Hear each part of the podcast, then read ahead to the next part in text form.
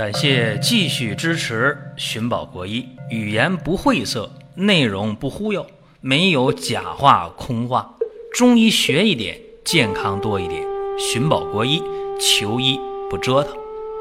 下面说几个微信公众号：蒜瓣兄弟、寻宝国医、光明远。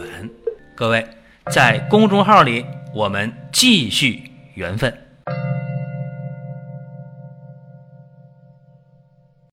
一说到结石，大家想到的两个地方啊，一个是胆结石，一个是肾结石。那今天我们讲的是泌尿系结石，就是发生在肾盂啊、膀胱啊、输尿管啊等等这些位置的结石啊，泌尿系的结石。那么泌尿系统的结石发病率其实特别高，尤其是有的人觉得只要多喝水就能把。泌尿系结石给它排出去，甚至有的人开玩笑啊，说那喝啤酒，喝完啤酒了排尿就多，那肯定能把结石冲掉。这个要给大家普及一个常识：泌尿系的结石最终想排出体外，肯定是需要通过输尿管的。这个输尿管啊，它的直径五到七个毫米。换句话说，这个结石只要直径。超过了七个毫米，想自然的排出体外就挺困难。当然，有人会说啊，你那输尿管有一定弹性。说我认识的谁谁谁某某某，他那结石都啊八个毫米或者是一个厘米了，人家找哪个老中医吃药，结果都排出去了。所以你说的不对，不排除一些特殊情况，泌尿系结石的直径超过了七个毫米。还能排出去？有这情况有，但是大家不要觉得这个就是理所应当，喝中药就肯定能排出去，不一定。而且喝中药排结石，往往用的都是一些比较凉的药，因为往往大家会觉得你出现了结石了，往往会说是这个膀胱湿热嘛，往往会用比较凉的药，经常用凉的药，那也是伤身体的。好比说，我们说，哎，这人上火了啊，牙龈肿痛，口腔溃疡，来吧，用泻火药吧，不一定，对吧？大家要知道，我们说那口腔溃疡也好，口吃生疮也好，它不一定都是实火，可能还是虚火呢。包括我们出现了结石，不一定都是湿热、膀胱湿热造成的，也有别的原因呢。所以有一些对中医一知半解的人，就特别愿意开那些寒凉的药，那些排石的药。结果这样治的话，一个伤身体、伤胃气啊，再一个也会治了好，好了再犯。这冰冻三尺非一日之寒，结石绝不是一天形成的。所以西医有一种说法叫做结石体质，就说你这人就爱得结石，为什么你好了，呃，再得得了再好，反反复复的治呢？你就结石体质，你就这样的一个身体状态。那么如果从这个角度讲啊。我建议大家平时，一个是多喝水，再一个，平时可以吃点生核桃，吃点黑木耳，一天吃上两三个生核桃，或者说呢，一天吃上那么呃几口黑木耳，真的，这个对于结石的预防啊，预防出现结石就挺有好处，所以这大家可以记下来。就是听我们这个音频课程的好处是什么？解决实际问题。每一期音频课程解决一个问题。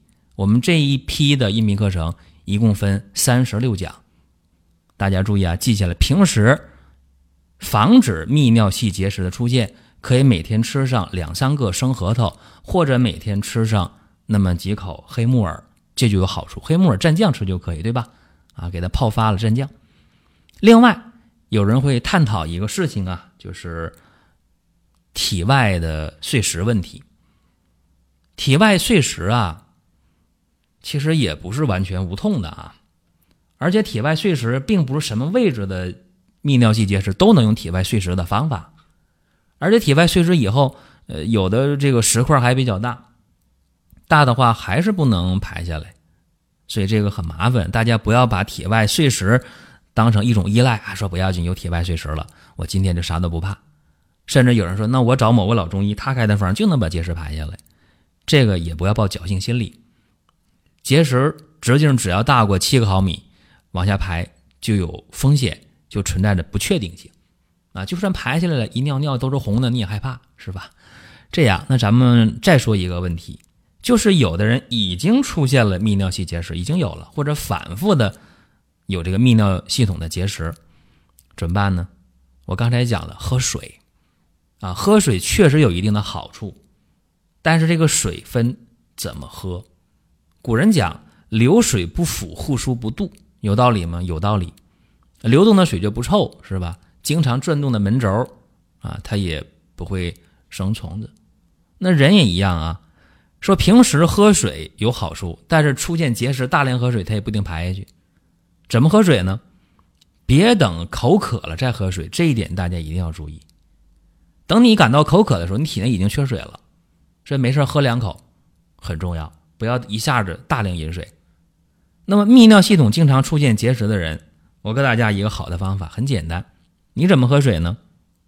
鸡蛋壳啊，生的鸡蛋壳四五个，加上二斤的水，煮这个鸡蛋壳，简单吧？先把水烧开了，改小火煮上二十分钟左右。然后你喝这水，你没发现它有什么特殊的味道？它当然没有难喝的味儿了，没有中药味儿。为啥？你煮鸡蛋的时候不也这么煮的吗？你煮鸡蛋壳，当然感觉不到什么特殊的味儿。这样的话呢，每天喝这二斤的鸡蛋壳煮的水，对于那些反复出现结石的人，所谓的结石体质的人，很有好处。一呢是预防反复出现结石，再一个对于已经出现的结石比较小的，七个毫米以下的这个结石，很可能用这个方法。就帮你排出去了，所以我们的音频课每一堂课都要帮大家解决一个问题，甚至呢把一些问题从原理上都能给大家理顺了。那么这样的课呢，大家听一听还是非常有好处的。好了，咱们这堂课呢就讲到这儿。